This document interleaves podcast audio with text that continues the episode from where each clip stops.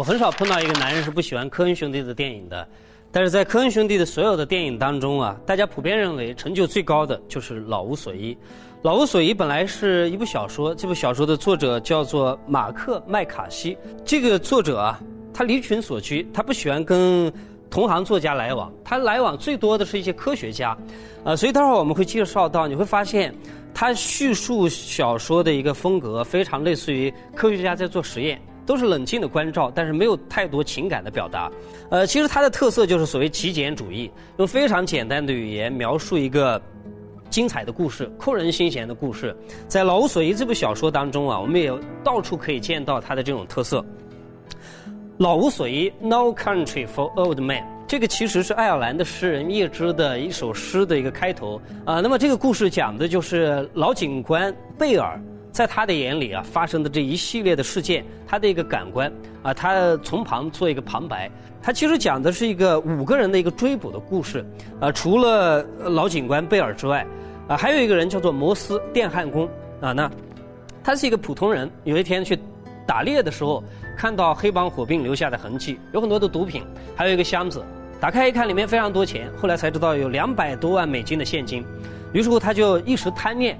把这个箱子呢带回到家里，但是这样一个选择之后，使他走上了一个不归路，因为很多人开始追捕他，其中有一个人就是变态杀手齐格，还有一个雇佣杀手威尔斯，另外呢，当然他的老婆卡拉琼也希望说，呃，老公摩斯在外面的时候呢不要受到伤害，所以这是这五个人之间啊互相追捕、互相暗杀，然后互相帮助、互相博弈的这样一个故事。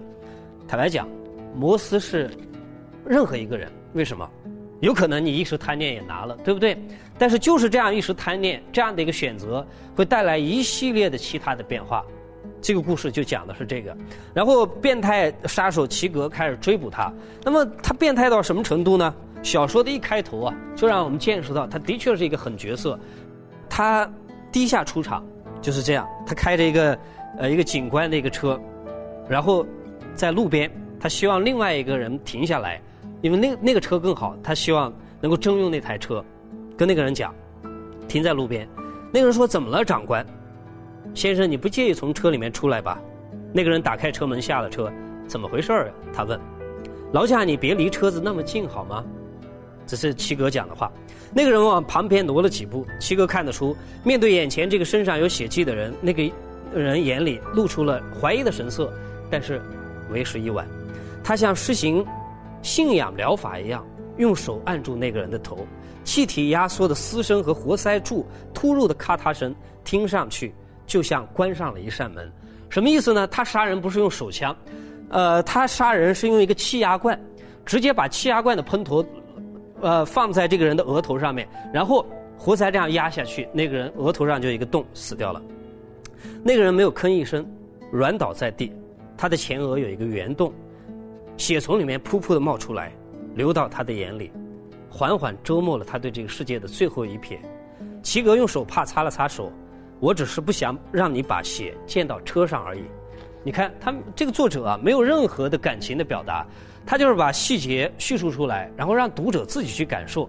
摩斯拿着两百多万的现金一直在跑，贝尔警察想要保护他，威尔斯那个雇佣的杀手想要。呃，从中插上一杠子，结果呢，被齐格啊三下五除二就一枪打到他脸上就放倒了。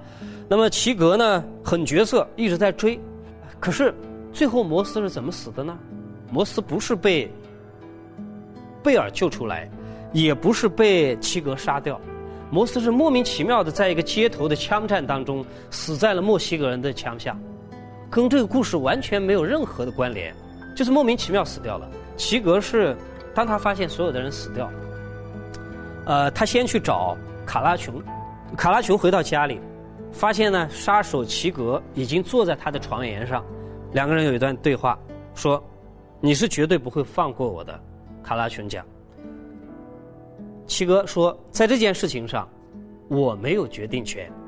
在你的生活当中，每一刻都是一次转折，每一次都是一种选择。”在某个点上，你做出了某种选择，然后所有的事情就跟着这个选择而发生。你看摩斯的故事不就是这样吗？最后，他是怎么？他是一个什么样的结局呢？就是当他杀掉了卡拉琼之后，他出去开着车，开着他的惯常开的卡凯迪拉克，可是当他穿过一个十字路口的时候，有另外几个小伙子因为吸毒，他们呃呃幻觉发生，然后闯了红灯，把他撞残了。最后是他们的结局跟这些跟他本来所追捕的或者跟他本来关系很密切的这些人没有任何联系的。呃，这个小说的最精彩的部分就是通过贝尔警官他的一个不断的一个变化，内心的一个独白，让我们觉得说，并不是他老掉了，并不是说对于一个老年人来讲没有一个合适的地方，而是说这个世界变化太快了，之前不曾有过的现象。现在通通发生了，所以假设我们说昨天我们介绍的少年派的奇幻漂流，它通篇都在讲一个关于信仰的问题的话，那么《老无所依》这部小说其实是在讲我们怎么样跟内心的贪婪相处的一个话题。在这部小说里面呢，引用了马太福音里面的一段话，就是你不能够同时信奉两个主，你不能够呃同时相信耶稣，与此同时呢又相信马门，马门就是贪婪之神。换句话来讲，假设你要有信仰，你不能够贪婪。你也不能够杀戮，你也不能够去做这很多的呃违法的事情、违背常理的事情。那么这个小说的翻译者啊，最后他有一个导语，我觉得他讲的很好。他说呢，在这个物欲横流的时代，阅读这本小说啊，其实带给我们的现实的意义是，呃，我们怎么能够保证自己不会是那个电焊工摩斯呢？我们怎么能够保证我们不会因为一时的贪婪而引起一系列的生活当中的变故呢？